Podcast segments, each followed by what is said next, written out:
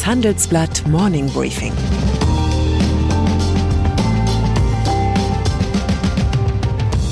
Guten Morgen allerseits. Heute ist Freitag, der 9. Juli, und das sind heute unsere Themen.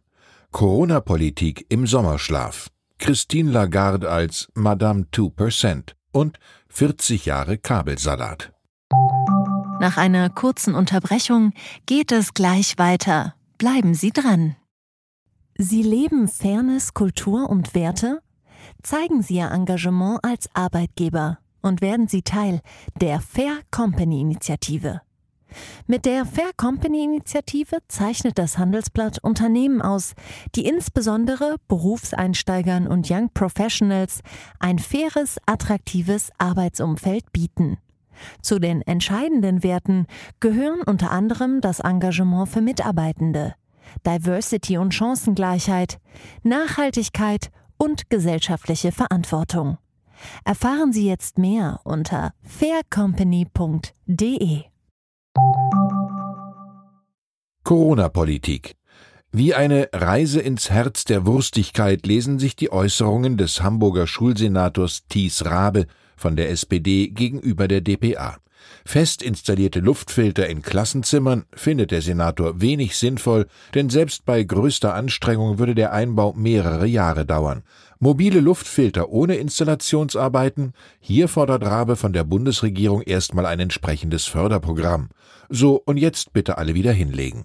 Willkommen im zweiten Corona-Sommer. In Deutschland reagiert erneut der Attentismus.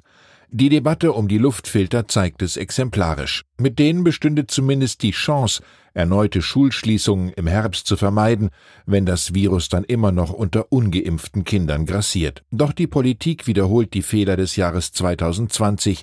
Erstmal Urlaub und dann mal sehen. Noch liegen die Fallzahlen niedrig, doch laut Robert Koch Institut ist die Reproduktionszahl des Virus wie ein fernes Wetterleuchten erstmals seit April wieder über die Schwelle von eins geklettert. Alles läuft auf ein Rennen hinaus. Schaffen wir es schneller zu impfen, als die Delta-Variante sich ausbreitet? Madame 2%.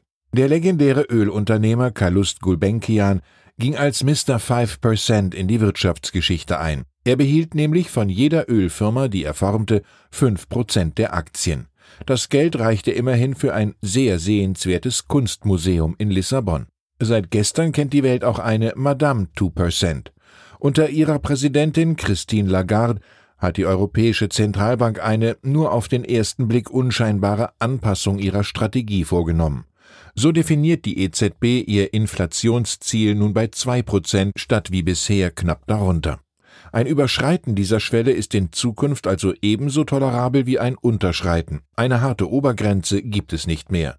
Brisant ist die Anpassung auch deshalb, weil die Inflation in Deutschland nach Einschätzung des Handelsblatt Research Institute gerade schnurstracks in Richtung 4% marschiert. Macht Madame 2% aus dem Euro nun eine Weichwährung, erhebt sich Karl Otto Pöhl aus seinem Grab, um die Ehre der Bundesbank zu retten, und was hat sich sonst noch an der EZB-Strategie geändert? Meine Frankfurter Kollegen haben die Details. 40 Jahre Kabelsalat. Man schrieb das Jahr 1981. Der eben erwähnte Karl Otto Pöhl war kurz zuvor Bundesbankpräsident geworden. Damals verabschiedete das Bundeskabinett unter Kanzler Helmut Schmidt seine Strategie für einen flächendeckenden Aufbau eines Glasfasernetzes in der Bundesrepublik. Zieldatum 2015. Heute, 40 Jahre später, macht Glasfaser fünf Prozent der deutschen Breitbandverbindungen aus. Das offizielle Ziel der Bundesregierung lautet nun Glasfaser flächendeckend bis 2025. Vorsichtige Gemüter mahnen, das könne ebenfalls ein bisschen knapp werden. Unser großer Wochenendreport konstatiert, ohne moderne Glasfaserleitungen kann der digitale Wandel in Deutschland nicht gelingen. Zukunftsanwendungen wie die Industrie 4.0 werden ausgebremst, weil schnelle Datenleitungen fehlen. Und nein, wir brauchen nicht noch ein Glasfaserförderprogramm des Bundes. Vielleicht sollte man von dem Geld lieber Schulsenator Rabe ein paar mobile Luftfilter spendieren. Aber zurück zum Thema. Es gibt inzwischen genug private Investoren, die darauf brennen, in ein deutsches Glasfasernetz zu investieren. Was fehlt, ist ein intelligentes Marktdesign. Das müsste die Interessen von Geldgebern, Telekommunikationsfirmen sowie Kundinnen und Kunden übereinbringen. US-Märkte im Minus.